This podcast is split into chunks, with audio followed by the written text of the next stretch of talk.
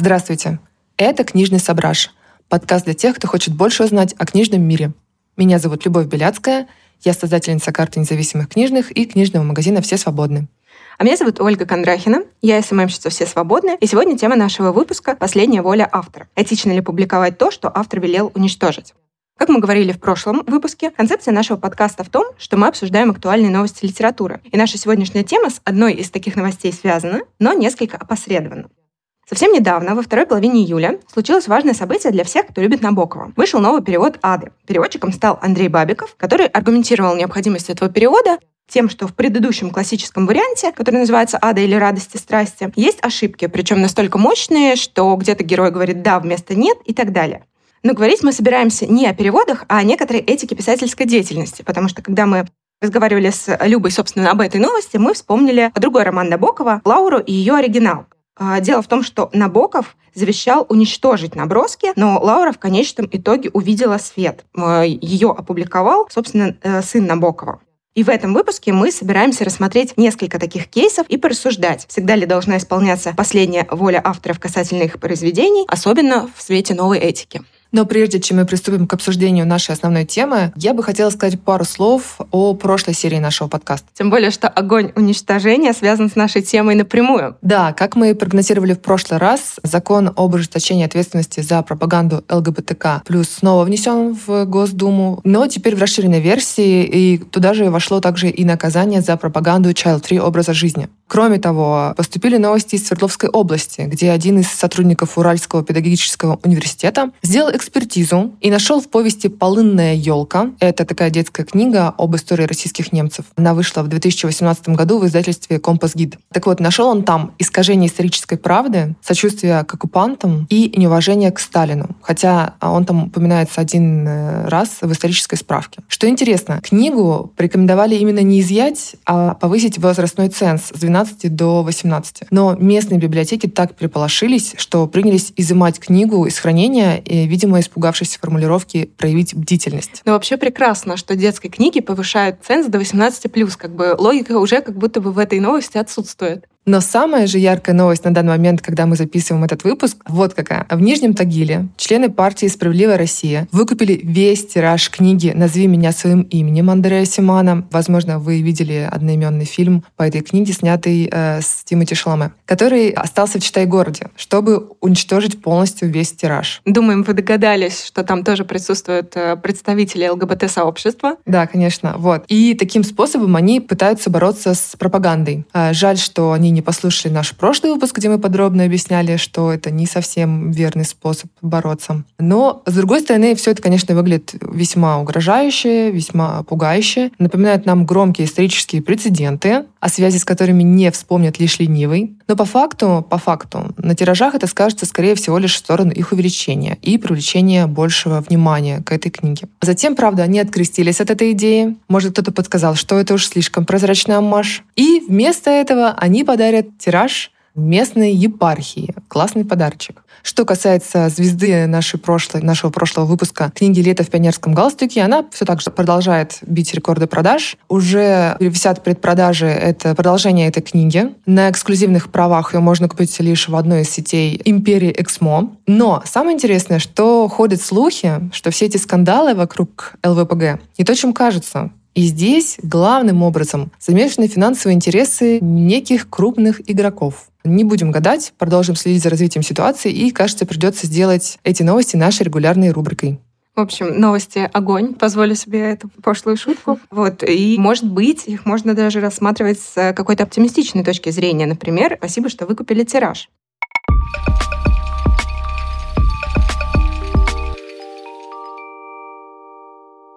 Но если возвращаться к нашему основному сюжету, собственно, «Жечь или не жечь», у последнего романа Набокова «Лаура и ее оригинал» действительно сложная судьба. Набоков, как известно, писал свои тексты на карточках, и от Лауры сохранилось более сотни карточек, которые он как раз завещал уничтожить э, и отдал их э, на уничтожение своей семье, жене Вере и сыну Дмитрию. Но у них, э, как они объясняли, не поднялась рука это все уничтожить, что, как бы, наверное, вполне естественно. Все-таки это наследие, которое остается от твоего близкого человека. И роман долгое время просто хранился у них, и семья его не публиковала. А между тем, а, все гадали, что же там такого великолепного, прекрасного хранится, потому что ходили слухи, что это самый лучший роман Набокова, что такого мир еще не видел. И в конце концов Дмитрий Набоков принял решение в 2009 году. Этот недописанный роман э, его отца вышел. Хотя мы прекрасно понимаем, что последняя воля Набокова была нарушена. Можно долго предполагать, какие мотивы были у публикации, и, например, обвинить Дмитрия Набокова в том, что это сугубо капиталистические мотивы. Тем более, что, если не ошибаюсь, сами карточки, на которых писал Набоков, также ушли с торгов. Но мне все-таки представляется, что во всем этом есть какая-то ностальгическая история. То есть история о том, что тебе жаль расставаться с близким человеком, и ты хочешь продлить его существование вечности вот таким способом через творчество. Роман э, Лаура и э, ее оригинал действительно у Набокова очень любопытный. Он точно такой же, вернее, мог бы, наверное, стать точно таким же скандальным, как остальные вещи Набокова, потому что, например, есть совершенно неприятные моменты в нем, когда главный герой там лежит и представляет свое собственное умирание и отмирание там частей его тела. В общем, такие нотки, вот как любил Набоков. Но, в общем, если как-то субъективно об этом думать, я действительно как читатель, как э, поклонница творчества Набокова, очень рада, что этот роман все-таки был опубликован. Хотя, наверное, вы можете со мной не согласиться, и это тоже как-то говорит о ваших этических воззрениях.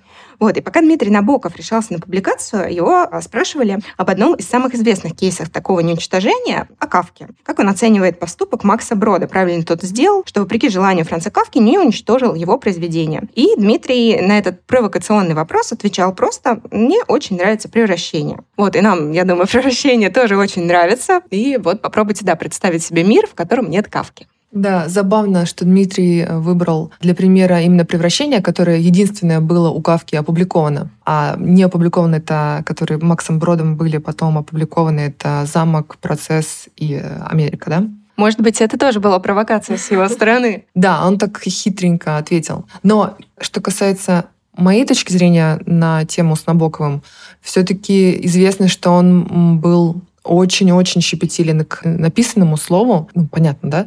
Гениальный стилист, гениально владел языком. И у него было правило, что он давал только письменные интервью. Я, кстати, вот тоже очень хорошо понимаю, потому что мне письменно дается гораздо лучше. Поэтому мы решили записывать подкаст. Да, да, именно поэтому, да. Мы пошли навстречу своему страху по Павичу. С одной стороны, да, человек очень закрытый, очень чопорный, очень строгих правил к тому, что написал. Говорит, нет, пожалуйста, не публикуйте. Они берут и публикуют. Бог знает, может быть, э, все, что сейчас опубликовано, Набоков бы в конце концов вычеркнул, и роман бы превратился вообще во что-нибудь другое.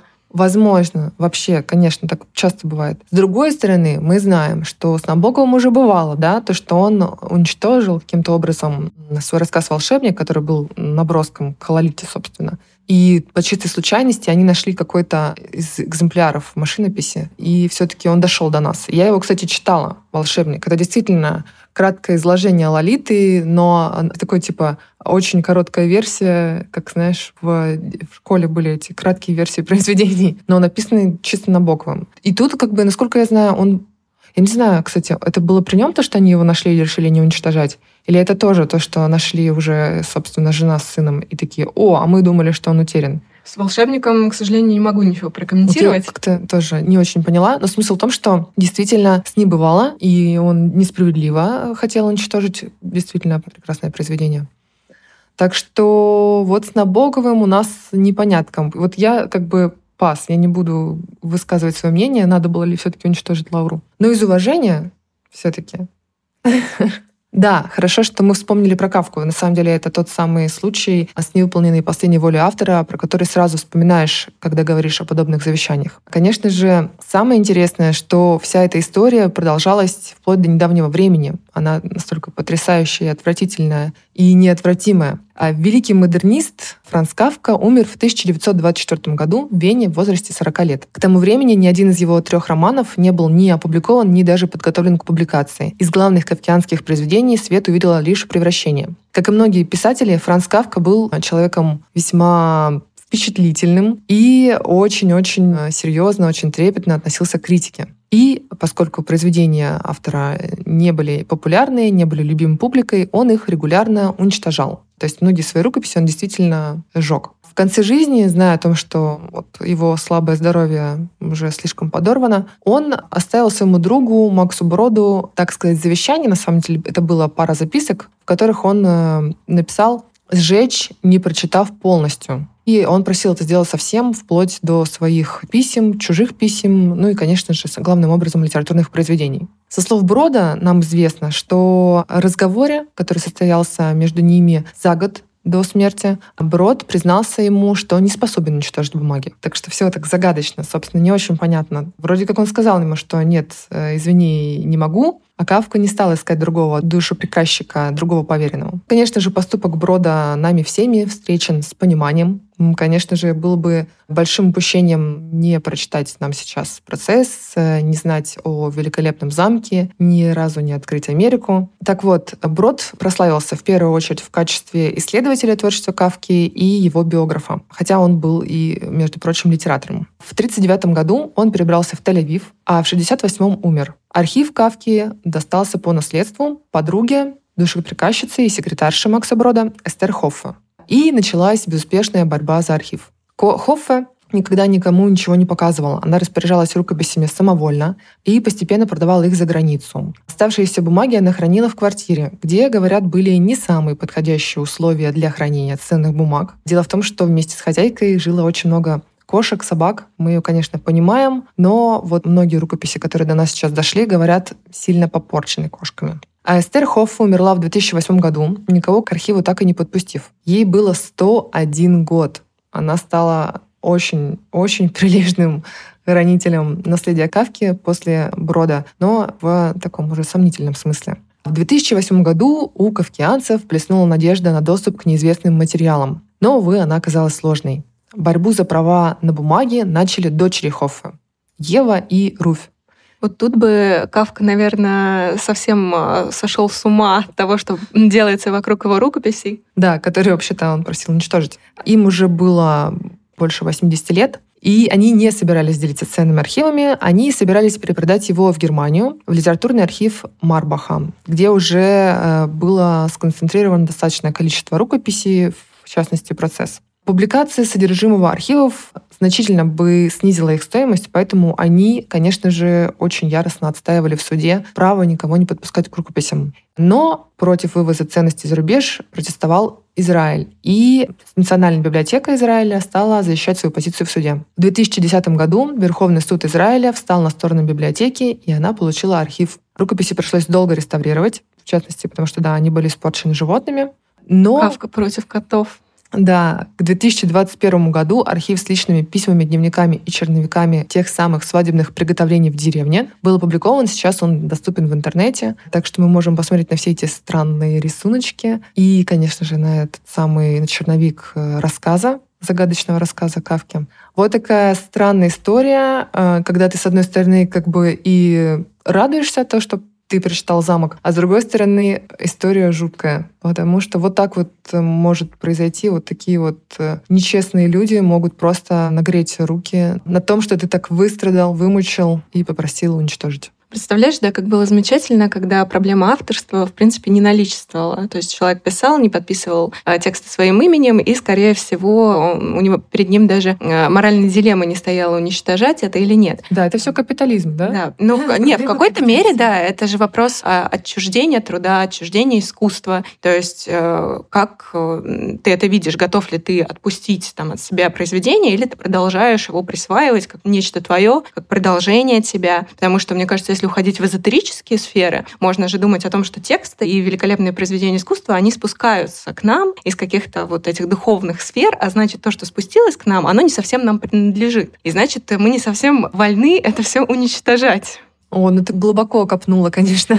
Вот, Это ну, тема для отдельного выпуска. Да, но в целом я, конечно, да, согласна, что капитализм, он в некотором роде пожирает все, с чем соприкасается. И вот я бы хотела привести пример с автором, который был жив на момент публикации его следующего текста, с которым тоже связана достаточно темная история. И это известная писательница Харпер Ли. Харпер Ли обрела мировую известность после публикации ее первого романа «Убить пересмешника» и, собственно, единственного ее романа, который принес ей Пулицеровскую премию. Но в 2015 году у нас неожиданно вышел второй роман Харпер Ли, который в банковском сейфе обнаружила адвокат писательницы, я хотела сказать адвокатка писательницы Тоня Картер. История с этим романом, который называется «Пойди поставь сторожа», удивительная, поскольку он в некотором роде похож на «Убить пересмешника» и даже в некоторых моментах его дублирует. Харпер Ли на этот момент была жива. Она э, жила в доме престарелых, по-моему, и, если не ошибаюсь, ей было 89 лет, или, ну, короче, она уже была такая знатная дама. Вот. И через некоторое время Харпер Ли эту ситуацию прокомментировала и признала существование этого романа, вспомнила его и сказала, что это как бы родитель того самого «Убить пересмешника», потому что эту рукопись она когда-то писала и даже отправляла в издательство. Но рукопись «Пойди поставь сторожа» отвергли а, с рекомендацией лучше проработать и, может быть, создать роман на основе детских воспоминаний героини вот той самой, в результате чего Харпер Ли послушала этого совет, и получилась э, книга «Убить пересмешника». Но возникали как раз сомнения этического характера, что это вообще была за ситуация, когда у писательницы преклонного возраста, казалось бы, не собиралась издавать э, больше никаких романов, вдруг появляются другие тексты, которые таинственным образом находит ее адвокат. Книга в некотором роде копирует первоначальный текст. Не является ли это неким подлогом, некой подменой? В общем, были самые разнообразные гипотезы относительно этого романа. И понятно, что в некотором роде вот это издание, которое было художественно не таким прекрасным, как э, «Убить пересмешника», мы оказались в ситуации, в которой э, возможны разные спекуляции. Не подсовывает ли нам некий подлог, чтобы заработать денег, и вряд ли у нас получится разобраться в этих вопросах вопросах, поэтому остается, наверное, только читать само произведение, может быть, э, ширить контекст вокруг первоначального там, оригинала «Убить переспешника» и, ну, просто делать какие-то свои выводы об этом произведении, нравится, не нравится. Вот, ну, собственно, что еще с этой ситуацией мы можем сделать? Ну, максимум, наверное, в этической плоскости, если считаешь, что здесь была замешана какая-то темная история, ну, может быть, не поддерживать деньгами, но и это сомнительное такое, наверное, действие. В общем, неясно. Кажется, единственный вариант если ты не хочешь, чтобы твоя книга или твои заметки, записи были опубликованы, жечь э, все это самому. Хотя боюсь, что в наш информационный век э, мы даже с этим справиться не сможем, потому что мало ли где, мало ли кому завалялось наше э, и ушло наше письмецо. Так что после нас, скорее всего, останется куча всего, о чем мы даже не подозреваем. Ну, на эту тему у меня будет в конце история. Сейчас хочу рассказать об очень похожем случае, который произошел с небезызвестными двумя рассказами Хемингуэя, которые были найдены среди бумаг и черновиков писателя, предназначенными им на выброс. Но, что называется, руки не дошли. В общем, не разбирался на своем архиве. И сам факт публикации этих рассказов, то есть прямое игнорирование воли Хемингуэя, до сих пор тоже вызывает бурные дебаты в кругах литературных. С одной стороны, ясно, что это не самый лучший Хемингуэй и даже не проходной, еще хуже. А с точки зрения самого писателя это вообще полный провал. Он один из рассказов не снабдил названием, другой просто не закончил. Редактор журнала, перед тем, как решиться обнародовать эти рассказы, э, недолго терзал свою совесть, и вот как он оправдывался, предваряя публикацию. Конечно, это не первоклассная проза. Это даже не средний, не рядовой Хемингуэй. Пусть так. Но чем больше я читал эти рассказы, тем больше они мне нравились. Я нахожу их исключительно интересными по двум причинам. Один из рассказов самый ранний Хемингуэя. Считайте его литературный дебют, правда не состоявшийся. Второй рассказ из самых последних. И если добавить сюда сохранившиеся черновики и наброски к рассказам, то все это вместе, безусловно, обогатит наше представление о Хемингуэе. Ну, по сути, похожая история да, с Харпер Ли о том, что некоторый набросок каким-то несостоявшимся его текстом с одной стороны, да, обогатила, с другой стороны, может быть, только испортила впечатление. Так много всего в мире хочется прочитать, что еще какой-то плохой рассказ, который человек забыл э, выбросить и хорошенько разорвать, все-таки, да, не сделал лучше этот мир. Еще забавная история на тему э, спасения уничтоженных рукописей когда действительно понимаешь, что это было необходимо. Это история о Джеймсе Джойсе, между прочим, который разочаровался в своем автобиографическом романе «Герой Стивен» после того, как 20 издательств отказались его публиковать. И ему показалось единственным разумным решением на тот момент, э, естественно, сжечь рукопись. Но его великолепная жена Нора почти в последний момент извлекла из пламени книгу, и э, позже этот самый черновик э, был существенно переработан, а итоговый вариант романа получил название «Портрет художника в юности». Да-да, тот самый. Оптимистичная история спасения наконец прозвучала в нашем выпуске. Есть э, довольно смешная история спасения текста автора, но это черный юмор. Английский поэт и художник Данте Габриэль Рассетти положил в гроб своей жены Элизабет Сидал тетрадь с еще не опубликованными стихами и поклялся больше не заниматься литературой. Однако через семь лет Рассетти решил все же напечатать произведение из той рукописи, и по его просьбе могилу жены вскрыли. Рассетти восстановил и опубликовал стихотворение, но позднее сожалел об этом. Он называл свой поступок порывом литературных амбиций. Вот такие непостоянные люди эти писатели. Ну, поэт, что, что скажешь тут про него? Одно слово. А я бы хотела сейчас несколько расширить нашу тему и вспомнить писательницу Маргарет Митча. Она написала известный роман «Унесенные ветром», но при этом, а, кажется, с главной героиней Скарлетт О'Хара у нее были довольно своеобразные отношения, потому что Митчелл всегда крайне раздражалась, если кто-либо сравнивал и сближал образ писательницы и образ героини. В общем, э, сама она, Скарлетт, отзывалась не очень однозначно. Она говорила о том, что это ну, такая вот легкого поведения женщина, профурсетка, в общем. И не надо вот меня с ней сравнивать. И в какой-то момент Маргарет Митчелл, она тоже э, завещала сжечь свой архив, то ли где-то говорила о том, что она бы хотела, чтобы это все сожгли. Но э, вот, собственно, этого не произошло. Но поговорить я бы даже хотела немножко о другом, потому что, как мы помним, там, «Унесенные ветром», там есть некая любовная линия, но э, эта любовная э, линия, она заканчивается не очень хорошо. Как бы книга остается недописанной, и читатель, как бы ожидавший, ну, какое-то, наверное, оптимистичное завершение романа, остается в недоумении. Как же так главные герои, которые там столько времени там, сближались и тому подобное, ничего у них так и не вышло. В общем, грустно. Я помню, мне самой, когда я читала «Унесенных ветром», было очень грустно. Вот. Э, но после Маргарет Митчелл, видимо, это ощущение было очень многих людей, и ее роман роман принялись дописывать. Фанфики плодить, короче. Да, э, так, э, например, э, наверное, самая известная версия, это продолжение, которое называется «Скарлетт» по имени героини, у Александры Рипли. Вот. И я, конечно, была крайне удивлена прочитать этот текст, потому что Маргарет Митчелл создает очень интересную фигуру героини, которая, наверное, больше всего на свете привязана к своей родной земле, которая, кажется, не умеет даже там людей любить настолько сильно, как она любит свой дом, свою родную землю. То есть Маргарет Митчелл Митчелл настолько в этом плане провокативна, что она даже пишет о том, что как э, у героини не получилось там полюбить собственного ребенка, но при этом какие-то теплые чувства к клочку земли она испытывать может. Александра Рипли,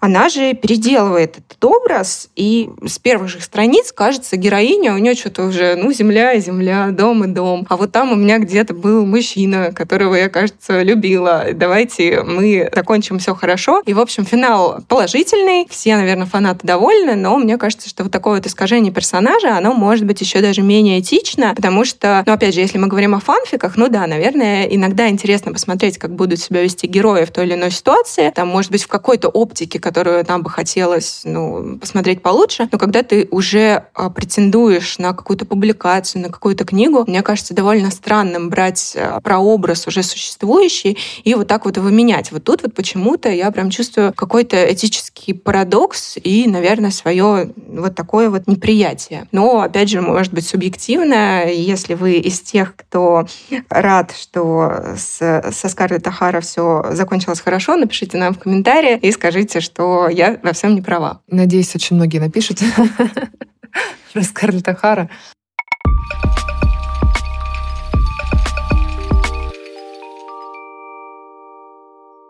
Мне кажется, мы привели очень много примеров того, как э, наследники бесстыдно не уничтожали завещанные уничтожить рукописи. И продолжая рассуждать о том, кому все-таки лучше знать автору или наследнику, или наследникам, мне кажется, несправедливо, если мы расскажем лишь об одной стороне медали. А есть пара примеров, очень для меня кажется очень ярких, которые, возможно, покажут вам все эти истории под другим углом. Я расскажу о, наоборот, против воли сожженных рукописях.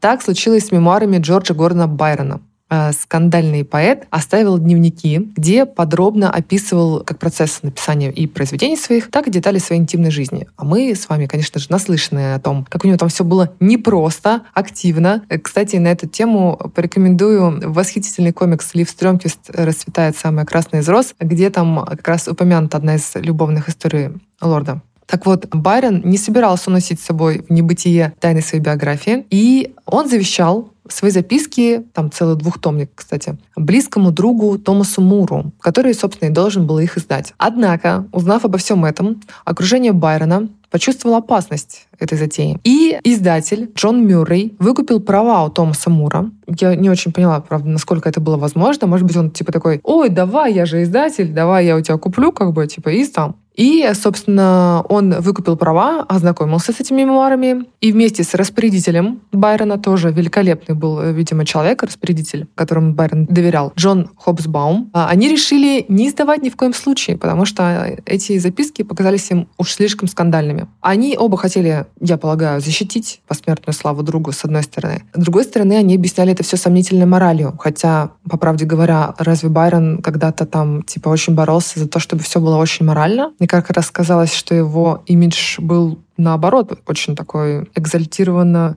откровенный. Знали бы они, что будут выпускать века спустя. Да. Так вот, э, против э, такого решения не публиковать завещанные записки Байрона могли бы выступить родственники лорда, но они и сами предпочли не публиковать мемуары. Жена поэта тоже знала, что там раскрываются тайны их супружеской жизни, потому что Байрон сам предлагал ей прочесть эти записки и говорил, я бы хотела, чтобы вы прочли и отметили те места или то место, которое не соответствует истине. Я всегда придерживался истины, но к ней можно подойти с двух сторон. И с вашей стороны она может выглядеть по-другому. С тех пор, как эти записки были написаны, я их не пересматривал. Вы можете прочесть их и отметить все, что вам угодно. Ничего лестного для себя вы в них не найдете. Ничего хоть в малейшей степени наводящего на мысль, что мы были или могли быть счастливы вместе. Так жестко. И жена такая, да, конечно, сейчас я прочитаю, и мы все опубликуем. Да, классно. Но, в общем, он сам себе враг, мне кажется. А не только леди Бар Барин не хотела, чтобы стали известны детали их развода. Долгое время ходили слухи, что причиной расставания был роман поэта со сводной сестрой Августой Ли. Спустя годы это было доказано. Видимо, мемуары рассказывали и об этой любовной связи, поэтому Августа тоже согласилась с доводами Мюррея и Хупхауса. Более того, после этого все участники заговора стали считать, что выполняют желание миссис Ли. И 17 мая 1824 года душеприказчики Байрона сожгли его двухтомные воспоминания очень грустно. Мне прям захотелось прочитать их. Вот правда. Я не, небольшая поклонница такого жанра, наверное. Но вот Байрона мне прям захотелось прочитать. Но есть что-то магическое у тех э, рукописей, которые мы не получили. Потому что я помню, что в школе, когда я узнала о сожжении следующего тома «Мертвых душ», он, конечно, тут же озарился неким мистическим светом, и вот очень захотелось э, именно как-то раздобыть вот этот текст. Хотя, может быть, автор сжег его и не напрасно. Недоступность, да, недоступность. Недоступность привлекает. Вторая история похожая, э, собственно, произошла с романом Сильвии Плат, который должен был называться «Двойное разоблачение». Как вам? Незадолго до самоубийства в 1963 году писательница начала писать отчасти автобиографический роман. Литературный критик Джудит Кролл утверждала, что видела план романа, и речь в нем шла о жене мужа и его любовницы. На момент смерти Сильвии Плат было готово только 130 страниц. Произведение осталось незавершенным. Право распоряжаться ее имуществом и рукописями получил ее муж Тед Хьюз. Роман не был опубликован. В одном интервью журналист задал вдовцу вопрос об этом произведении, на что получил ответ. Тед не знает ничего об этом романе, и, скорее всего, рукопись забрала и уничтожила мать Сильвии. Причины возможного поступка он не объяснил. Как вы считаете, нет ли чего-то подозрительного в этой истории, где жена писала э, роман об измене мужа, потом она его не дописала, покончила жизнь самоубийством, и, в общем, никто не видел этот роман. В общем, это все так слегка подозрительно. Прям, я, я прям читаю и такая думаю, и никто ничего не заподозрил, реально. Тед Хьюз такой просто, я ничего не знаю. Но, с другой стороны, что они, что они могли с этим сделать? Как бы вот, вот уже э, уничтожил, и как бы остается только, видимо, этот факт принимать, а от обвинения там вряд ли что-то в, во Вселенной изменится. Вот, у меня тоже есть э, пара историй об уничтожении романов, и они, по-моему, гораздо более веселые, чем Люба, потому что есть прекрасная история Роберта Льюиса Стивенсона, который написал странную историю доктора Джекила и мистера Хайда. Оказывается, тот текст, который мы видим, он не оригинален, потому что самая первая работа была уничтожена его женой. То есть автор дописал текст, дал женщине свою рукопись и говорит, почитай. Она говорит, фу, какой отстой, нужно сжечь, перепиши. Собственно, так он и сделал. Он написал заново, и мы получили очень э, хорошую и важную в истории мировой литературы вещь. И еще одна прекрасная история об Алексее Иванове, который написал географ Глобус пропил. И это, оказывается, третья версия романа, потому что с географом постоянно происходили какие-то жуткие вещи. Первую редакцию рукописи Алексей Иванов забыл в школе, по-моему, в ящике, и уборщица ее нашла и выкинула. Ну, действительно, что тут вещи свои разбрасывает. И Алексей Иванов ну, взял себя в руки и переписал. Сказал, что роман даже получился лучше, чем первая версия. Ну вот, но он забыл сумку или ее украли в поезде. И, в общем, пришлось переписывать географа третий раз. И сам Алексей Иванов говорил, что он крайне злился, и вот на этой злобе он написал книгу, которая еще лучше была, чем и первый вариант, и второй вариант. Так что, возможно, если Вселенная ворует у вас рукописи, вам нужно просто пытаться еще. Или же там жена сжигает Почему человека тексты. жизнь не учит, мне кажется. А, расскажу свою последнюю историю на сегодняшнюю тему. Она еще об одном варианте развития событий. Мы уже поговорили о том, как люди просили сжечь и не сжигали их рукописи.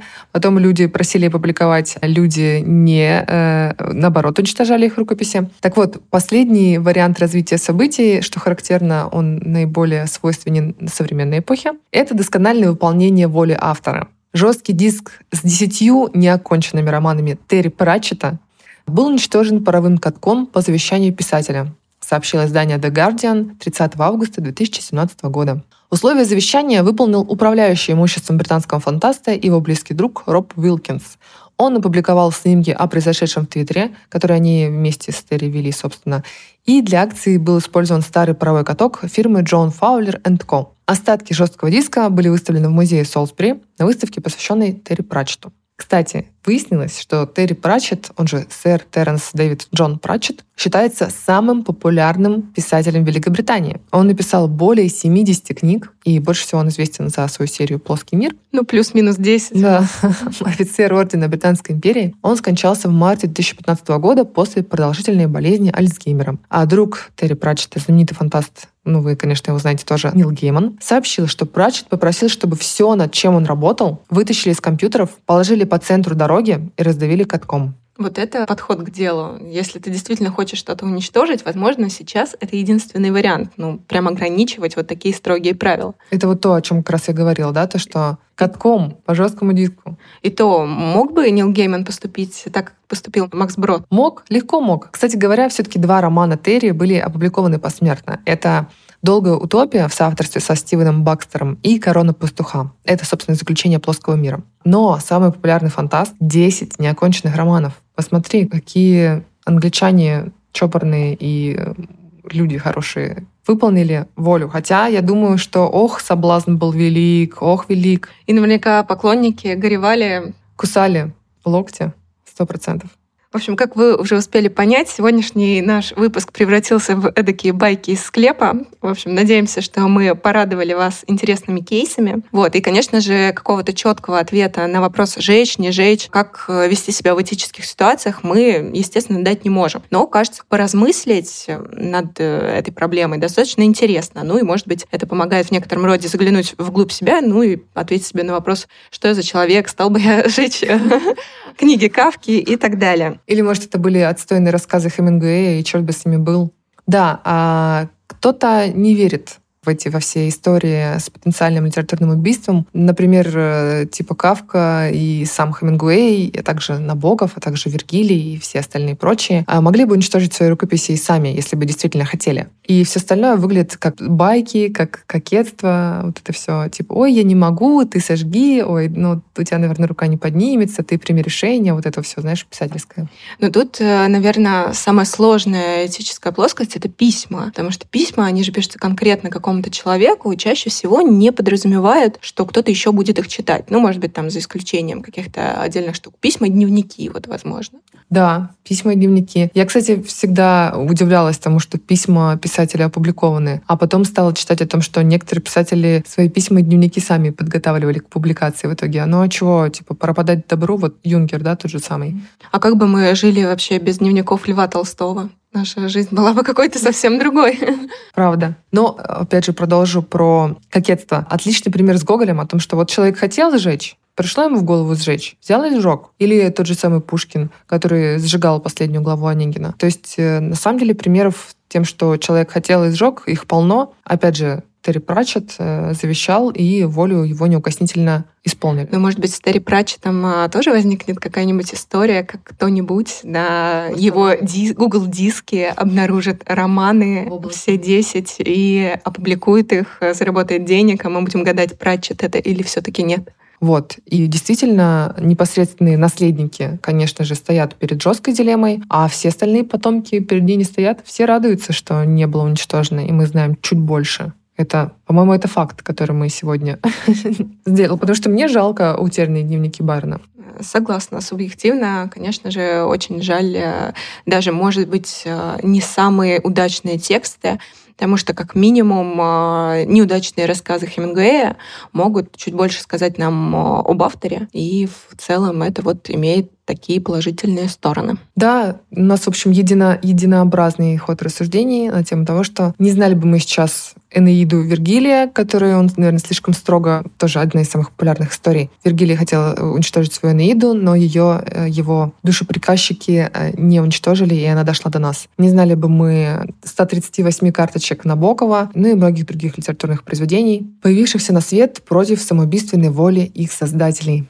В общем, пишите нам, что думаете по этому поводу. Мы бы, наверное, хотели почитать вот этот вот этический срез э, людей, которые нас слушают, которым, может быть, интересен наш магазин и вообще кто связан как-то с литературой или просто ей интересуется. Было бы здорово услышать ваше мнение.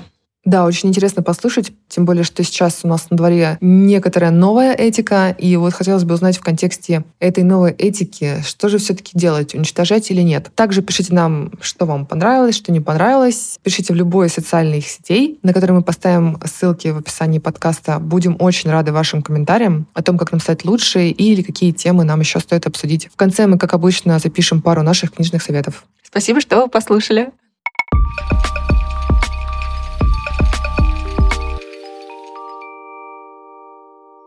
Сегодня в выпуске было очень много упомянуто разных книг, которые мы, конечно же, всем рекомендуем к прочтению, если вы сможете их, конечно, найти. А мы советуем обычные книги, которые мы недавно прочли. Это, скорее всего, новинки, которые есть у нас в магазине и которые не очень связаны с темой нашего сегодняшнего подкаста. Но, тем не менее, мы их рекомендуем к прочтению. Итак, первая книга, о которой я расскажу, это «Анархизм и образование» книга Джудит Свиса «Анархизм и образование», собственно, как так и называется. Но этот сборник также, эта книга дополнена несколькими статьями о современных анархистских исследованиях и практиках. Анархизм и образование — это очень крутой ликбез для тех, кто хочет больше понимать анархизм и то, почему его краеугольным камнем является образование. Позволю себе процитировать забавную цитату. «Мы привыкли к редким философским аргументам в пользу государства без школ, но как часто мы задумываемся о возможности существования школ без государств? А вообще же книга не только об образовании, это всеобъемлющий труд о том, насколько анархизм, как система отношений между людьми, возможен в современном мире и как он уже проявляется в сообществах вокруг нас. Например, вот цитата Риттера, еще одна цитата из этой книги.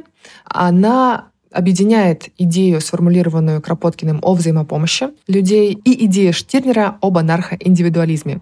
Эта цитата прекрасно объясняет очень многое. Она объясняет то, на каких основаниях делаются очень многие крутые проекты, на какой базе был э, в том числе создан и такой проект, как «Все свободны», и продолжает существовать, и многие другие начинания, участницей которых я была. Так вот, цитата такая. Знание того, что можно рассчитывать на взаимную поддержку других людей, дарит смелость следовать своему особому творческому пути становления личности. Книга не очень просто читается, потому что это в том числе и такой некий учебник по теории истории анархизма. Но я, конечно же, горячо рекомендую его изучить. А я все думала, как бы мне извернуться и придумать вам книгу одновременно по теме нашего сегодняшнего подкаста и одновременно новинку. И у меня удивительным образом это получилось. Не так давно вышла, ну, я буду рекомендовать художественную литературу, не так давно вышла Элизабет Финч э, Джулиана Барнса. Джулиан Барнс в своих книгах, в принципе, довольно часто рассуждает о теме памяти и о том, как память о некоторых событиях, может быть, о некоторых людях, она видоизменяется в нашем сознании и что из этого, в конце концов, получается. В Элизабет Финч герой вспоминает свою университетскую преподавательницу. Вернее, мы его застаем еще на том этапе, где он с ней общается, где он у нее учится. И у них такие довольно странные взаимоотношения, потому что они периодически с ним встречаются в ресторане, у них есть некие традиции того, как эти встречи проходят. Но вот так выходит, что после своей смерти эта преподавательница завещает ему свои дневники, и он пытается в них разобраться. И тут же у нас возникает вопрос, это преподавательница по философии, по теософии, ну, вот всякие такие вещи а, интересные она с учениками обсуждала и пыталась а, научить их мыслить. То есть она была такой достаточно провокативный преподаватель. И когда мы начинаем читать ее дневники, мы понимаем, что что-то явно не так, потому что, ну, это определенно очень интересная женщина, но, может быть, она интересная, потому что мы видим ее в отражении глаз, вот так сказать, ее студента. Потому что ее записи, они ничего, но на какую-то невероятную философскую истину они, скорее всего, не тянут. Тем не менее, вот из таких мельчайших деталей герой пытается собрать ее образ, и э, вот такой получается у Барнса очень странный текст, но при этом живой и интересный. Одна из частей посвящена фигуре Юлиана Отступника, которую тоже, наверное, можно рассмотреть с той позиции, что образ его оброс какими-то невероятными слухами, домыслами. И вот примерно то же самое с Элизабет Финч делает ее студент. В общем, это, наверное, интересная книга даже в какой-то, может быть, этической плоскости, о которой мы сегодня говорили. И к этому произведению я бы добавила еще одно произведение Барнса. У него есть э, «Предчувствие конца» роман, который даже в некотором роде такой захватывающий детектив, потому что Барнс, он вообще постмодернист, и сложно, наверное, говорить, что он пишет детектив в каком-то привычном его понимании. Нет, там просто есть некоторый герой, который вспоминает прошлое, вспоминает юность, а потом он оказывается уже через много лет постаревшим, старшим, и ему также достается в наследство дневник его друга, покончившего с собой. И он пытается разобраться вот в этой истории и ничего не понимает. А, но в конце концов оказывается, что этот дневник, он, может быть, даже играет для него плохую службу, потому что все версии, все гипотезы, которые он считает реальными, они в итоге не оправдываются, его, ну, наверное, детективное такое расследование не удается, и вот только с таким на обломках памяти, на обломках реальности он в конце концов остается, э, совершенно удивленный, ну, как я думаю, читатель, потому что, ну, якобы не подозревала такой концовки. Твист будет достаточно интересный. В общем, эта книга у Барнса мне очень нравится и показалась похожей на Элизабет Финч и на тему, которую мы в некотором роде сегодня обсуждаем. У меня вторая книга тоже пару идет к первой. Это книга тоже про анархизм. Это биография Петра Кропоткина. «Жизнь анархиста» она называется. Написали ее Вадим Дамье и Дмитрий Рублев. Это фантастически детализированная биография, невероятно, как выяснилось, э, разностороннего человека, потому что Кропоткин чем только в жизни не занимался. Он был такой Ломоносов 19-20 века. Авторы пытаются вот этим вот всеми этими деталями хотя бы маломальски пролить свет на то, Почему так произошло, что княжеский сын, сын, э, наследник одного из самых древних родов, а род Кропоткиных шел от самых Рюриковичей, то есть право на престол они имели даже больше, чем потомки Романовых, вдруг стал одним из самых известных в мире анархистов и был яростным противником государственного строя в принципе описывается эпизод, где в семнадцатом году Керенский приезжает к Кропоткину и предлагает ему возглавить правительство временное. Да, а Кропоткин отказывается. Помимо всего этого, Кропоткин, да, был выдающимся географом, он открыл там кучу всяких в Сибири, на востоке э, каких-то равнин, гор, короче, проложил какие-то новые пути. Он э, чисто технически называется «На кончике карандаша». Открыл существование земли Франца Иосифа, но просто ему не дали денег на экспедицию. И затем австрийцы открыли уже, и поэтому назвали Франц Иосиф. На самом деле Кропоткин положил, что там, скорее всего, должна быть земля. Так вот, все это очень-очень-очень детально, подробно, мне кажется, в некоторых моментах излишнее, но если вам нравится подобное чтиво, то вам зайдет. Мне нравится.